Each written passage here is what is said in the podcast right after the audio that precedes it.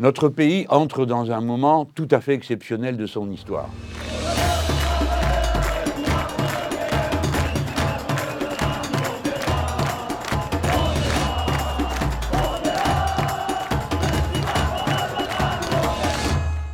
En ce moment se déroule un mouvement social qui est d'une ampleur inconnue depuis 30 ans.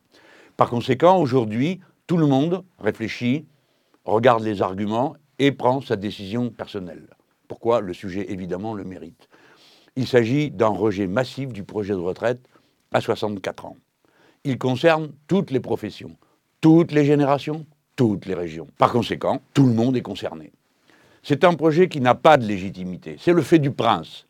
93% des salariés n'en veulent pas. Aucun syndicat de salariés ne l'accepte, il n'accepte d'en discuter. L'Assemblée nationale ne l'a pas adopté en dépit de tous les efforts qui ont été faits pour ça. C'est donc un passage en force, un exercice tellement violent qu'on dirait une sorte de dressage du peuple auquel voudraient se livrer le président Macron et le gouvernement de Mme Borne. Je résume les arguments de ce rejet général.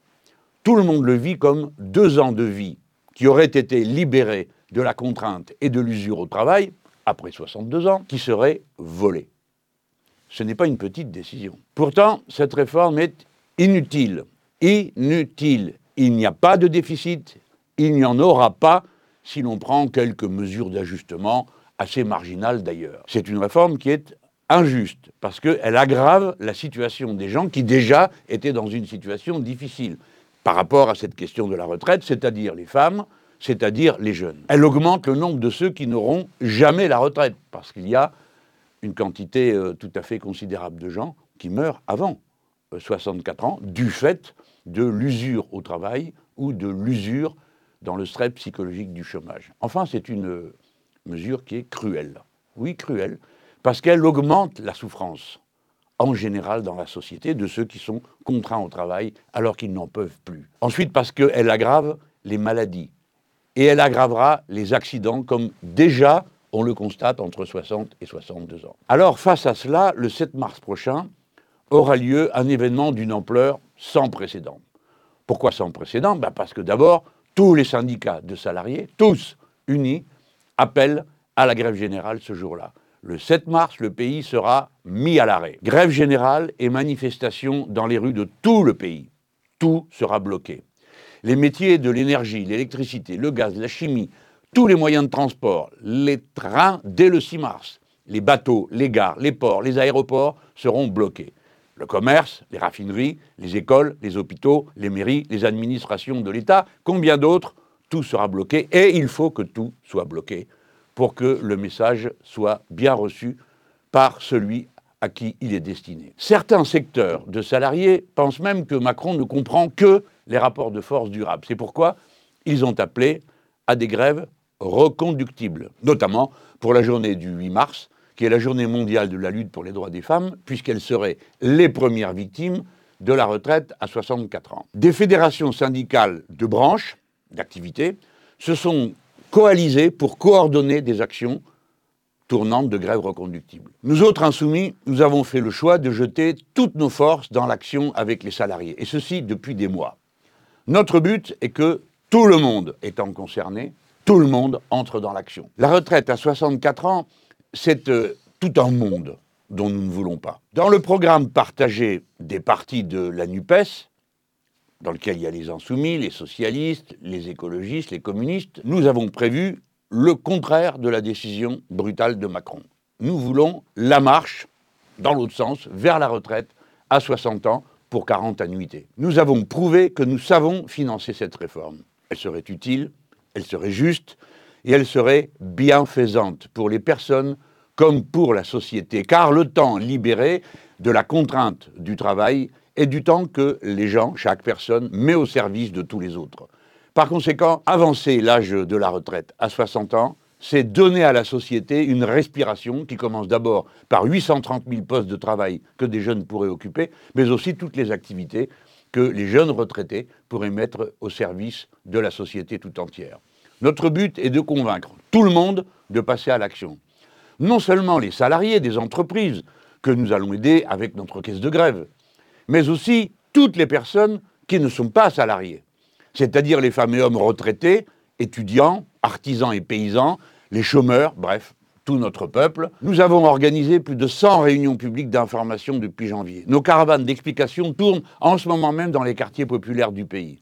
Nous avons collecté des dizaines de milliers d'euros de caisses de grève pour les remettre aux grévistes sur le terrain. À l'Assemblée nationale, les députés insoumis ont tenu leur tranchée nuit et jour, sans jamais de faiblesse ni arrangement, en dépit de la répression contre certains des nôtres pour un mot, et des manœuvres politiciennes du pouvoir contre les droits des parlementaires, et surtout d'une procédure tellement abusive qu'elle est sans doute largement anticonstitutionnelle, comme on le verra bientôt, sitôt que le Conseil sera sollicité. Cela nous a valu un harcèlement médiatique hostile comme rarement vu. Comprenons-nous bien, la question de l'âge de la retraite concerne toute la société, toute notre façon de vivre, les priorités de notre existence, mais aussi notre rapport à la nature. Oui, notre rapport à la nature. Produire plus, pourquoi faire? Nous pensons, nous, au contraire, qu'il faut produire mieux, c'est-à-dire moins de gaspillage. Le gaspillage est partout dans l'agriculture, dans l'agroalimentaire, dans la production euh, en entreprise, dans le nombre des objets que l'on produit et que l'on jette aussitôt, soit parce qu'ils sont jetables, soit parce que très vite ils ne fonctionnent plus. L'abus, le gaspillage, les excès de toutes sortes, ça suffit. Ce dont nous avons besoin, c'est de travailler mieux. Et pour travailler mieux, il faut travailler moins chacun, et donc travailler tous. Voilà notre logique de vie, notre manière de voir les choses. Et oui, nous assumons le fait que c'est une idée révolutionnaire que de vouloir avoir comme mot d'ordre le bonheur et la vie douce. Le 7 mars, on bloque tout. Car tous voient bien que ce qui est vraiment urgent et nécessaire dans la vie est maltraité. À l'hôpital, à l'école, mais aussi partout où le changement climatique a désormais des conséquences irréversibles et désastreuses qu'il faut affronter. Ce ne sera pas sans conséquence que cette immense mobilisation qui se prépare pour la journée du 7 mars, mais dont tout le monde a compris qu'elle aura des rebondissements les jours suivants et qu'elle marquera profondément les esprits. Si bien que des millions de gens réalisent qu'il est temps de changer, comme je viens de le dire, les priorités de la société, mais la manière avec laquelle chacun d'entre nous se comporte et assume son devoir de citoyen. Oui, c'est une question de citoyenneté que d'empêcher cette réforme des retraites de s'appliquer, puisque personne n'en veut. Et que si elle devait être mise en route, ce serait contre la volonté de la majorité du peuple. Or, une société démocratique ne peut pas fonctionner si les décisions qui sont prises sont prises dans des conditions de vote chaotiques, contraintes, forcées, brutalisées, comme ça a été le cas devant l'Assemblée nationale, et ensuite contre l'avis de la majorité de la population. La démocratie, c'est un tout c'est le Parlement, bien sûr, ce sont les élections, évidemment, mais c'est aussi la démocratie sociale, l'implication de chacun d'entre nous dans la vie. Alors les gens, il faut y aller. Cette fois-ci, c'est la bonne. Et c'est celle où il faut tout changer en changeant un point qui est décisif dans l'existence de chacun, c'est-à-dire l'âge à partir duquel on peut normalement, décemment, estimer qu'il est temps d'arrêter pour passer à autre chose. Je veux à présent parler d'un autre sujet écologique qui devrait mobiliser l'État et tous les moyens dont nous devons disposer. Vous avez vu, vous avez entendu que nous sommes entrés dans une situation très difficile, délicate. Le cycle de l'eau est complètement euh, perturbé dans notre pays, comme d'ailleurs sur tout le continent. Mais euh, moi, j'avais commencé, j'espérais qu'on en parlerait parce que je considère que c'est un sujet essentiel de la civilisation humaine que l'accès à l'eau, évidemment, tout le monde le comprend. Et j'avais commencé à en parler dans les élections présidentielles pour que ce soit euh, un enjeu du débat. Ça ne l'a pas été. Et euh, bon, j'ai fait quand même avec toute l'équipe beaucoup d'efforts. Je me suis déplacé à différents endroits où il y avait des sécheresses. Bon, pas d'écho.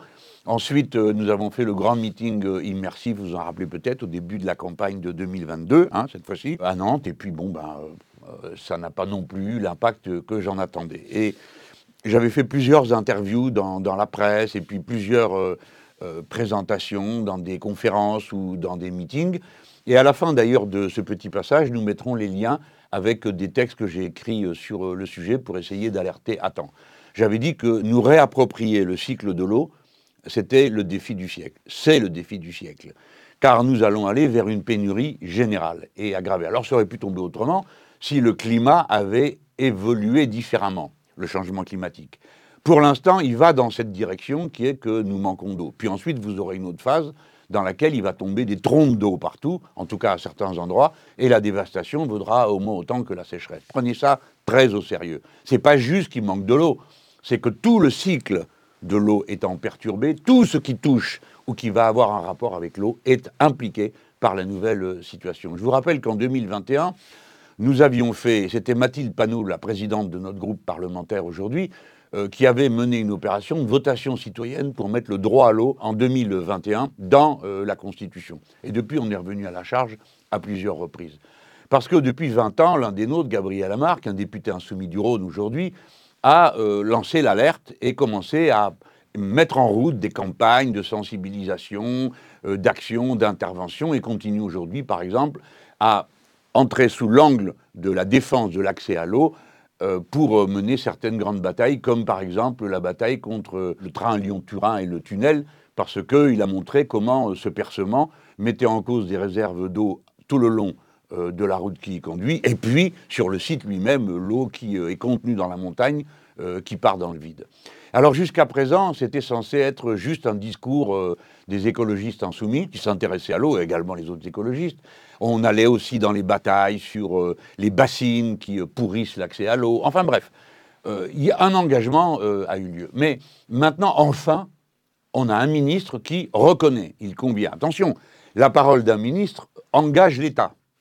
Donc à partir du moment où il est engagé, vous pourrez commencer à vous organiser pour peut-être sur le plan juridique intervenir. Mais le ministre vient de dire que dans les années à venir, nous aurons 10 à 40% d'eau disponible en moins. Les premiers résultats, vous les avez vus, c'est la situation l'an passé euh, en Gironde, où il y a eu des incendies désastreux qui ont, pour une part, défiguré euh, les lieux, mais surtout atteint assez profondément toute la biosphère euh, de, de, cette zone. La situation désormais est plus grave que l'année dernière, où déjà on disait c'est historique. Pourquoi? Bah Parce que les nappes phréatiques, alors les nappes phréatiques, c'est-à-dire l'eau qui est en sous-sol, et qui reste sur, comme des sortes de lacs souterrains ou qui sont de l'eau contenue euh, dans des roches ou des terres euh, souterraines et qui sont, hélas, considérées comme à disposition de qui veut s'en servir. Et euh, certains en abusent, notamment les minéraliers, c'est-à-dire ceux qui produisent de l'eau minérale et qui vont pomper, au point que il y a des endroits où on pompe de l'eau pour en faire de l'eau minérale et où les gens n'ont plus d'eau au robinet. C'est la totale garantie d'absurdité de la gestion capitaliste de la réserve eau, comme toujours, où ce qui est premier, c'est la marchandise, et ce qui est second, c'est les êtres humains. Alors, il se trouve que là, on arrive au printemps, c'est aussi la raison pour laquelle j'en parle, c'est qu'à partir du printemps, le pompage naturel s'amplifie. C'est tout simple, les racines prennent plus d'eau parce qu'il y en a besoin de plus. Donc il y a moins d'eau qui ruisselle jusque dans les grands fonds où se trouvent les nappes phréatiques. Elles n'ont pas rechargé et donc elles ne vont pas être en fameux état avant d'attaquer l'été. Et donc cet été, on doit s'attendre à une situation particulièrement difficile. Dès lors que vous combinez moins d'eau disponible et moins d'eau euh, de, surface, parce qu'elle a disparu, eh ben vous augmentez le risque de feu, le risque de pénurie de toutes sortes, les communes qui n'auront plus d'eau au robinet euh, cet été, mais aussi des communes qui ne sauront comment faire face au risque du feu. Alors, dans cette situation, il faut être clair, ce n'est pas la consommation des ménages qui est le problème, parce que ça n'est que 12% de ce qui est consommé. Le plus important, c'est l'agriculture et l'industrie. Par conséquent, si on veut avoir des plans dans la durée, il faut aller à la racine des problèmes, notamment diminuer la consommation d'eau dans l'activité économique en général, euh, l'activité agricole comprise. Et le dire, ce n'est pas punir ou montrer du doigt euh, les paysans, qui sont 400 000 dans notre pays, c'est pas ça le sujet. Le sujet, c'est que nous devons tous faire face à cette crise peu importe quel est son métier et quelle est la place qu'on occupe dans la production. Alors on pourrait prendre des décisions. Par exemple, nous pourrions refuser d'exporter l'eau. Ah, Monsieur Mélenchon exporte de l'eau, ou ça, quand? Bah, Chaque fois que vous faites une culture qui est destinée à l'exportation, vous exportez de l'eau, puisque cette culture n'est possible que grâce à de l'eau qui est prélevée ici et qui n'est pas euh, renouvelée. La deuxième euh, chose la plus importante, c'est évidemment d'arrêter de perdre et de gaspiller. Dans les communes de moins de 3500 habitants, c'est jusqu'à 50% de l'eau qui est perdue parce que les canalisations sont en ruine, parce que souvent, les communes n'ont pas les moyens euh, de les changer. Et quand c'est une société privée, elle ne fait pas toujours ce qui est nécessaire, et à vrai dire, ce n'est même pas souvent qu'elle le font. Il est clair que si on doit remplacer les canalisations de notre pays au rythme auquel on le fait aujourd'hui, il y en a pour 300 ans. Donc il est peut-être temps de changer de braquet. Hein. on peut peut-être faire autrement, on peut peut-être faire mieux, surtout qu'on a en France les usines qui produisent les canalisations euh, dont on a besoin. Il faut donc cesser de perdre euh, l'eau de partout. Et puis, il faut les mesures anti-feu. Il faut s'y prendre maintenant, il ne faut pas attendre qu'il y ait le feu pour se préoccuper de la question. Donc, prépositionner des réserves d'eau. Donc, s'assurer qu'on a le nombre d'avions dont on a besoin. Et si on ne l'a pas, alors il faut les acheter. Et les acheter maintenant pour les avoir cet été. Pas attendre qu'il y ait le feu pour commencer à discuter de savoir si on va en acheter ou pas. Voilà pourquoi l'eau doit être maintenant entrée dans les priorités politiques. Vous savez, j'avais même proposé qu'on change la carte de France des régions que vous connaissez aujourd'hui, qui est une carte aberrante qui n'a pas de sens, et que tout le monde veut réformer. Mais une des réformes, une des bases sur lesquelles on pourrait changer euh, l'organisation des régions, c'est de les faire correspondre à des bassins versants de l'eau ou des circuits, on va dire globalement de l'eau, parce qu'il y a au moins deux régions où euh, le, régime de, l'eau n'est pas organisé autour de grands fleuves, mais autour de toute une myriade euh, de, rivières et, de, rues. Alors c'est le cas dans le sud-ouest du pays, et c'est aussi le cas euh, en Bretagne et dans toute cette zone qui se trouve là-bas, qui est assez richement irriguée, et où on a évidemment le problème de la pureté de l'eau, qui se pose comme partout ailleurs, d'accord, mais là-bas, qui prend des proportions, qui fait que régulièrement, on est confronté à des événements dont on ne sait que faire, euh, parce que, en dépit du fait qu'on dit sur tous les tons qu'il faut arrêter de foutre des pesticides partout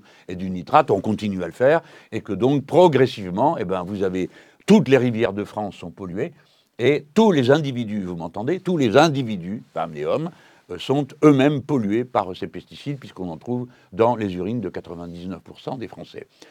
C'est une grande question. Je reviens bientôt pour vous parler du plan eau des insoumis, parce qu'on en a discuté euh, ce lundi, pour voir comment on va pouvoir faire avancer cette, euh, cette priorité dans la vision générale qu'est la nôtre. Voilà, j'ai fait le point sur deux sujets.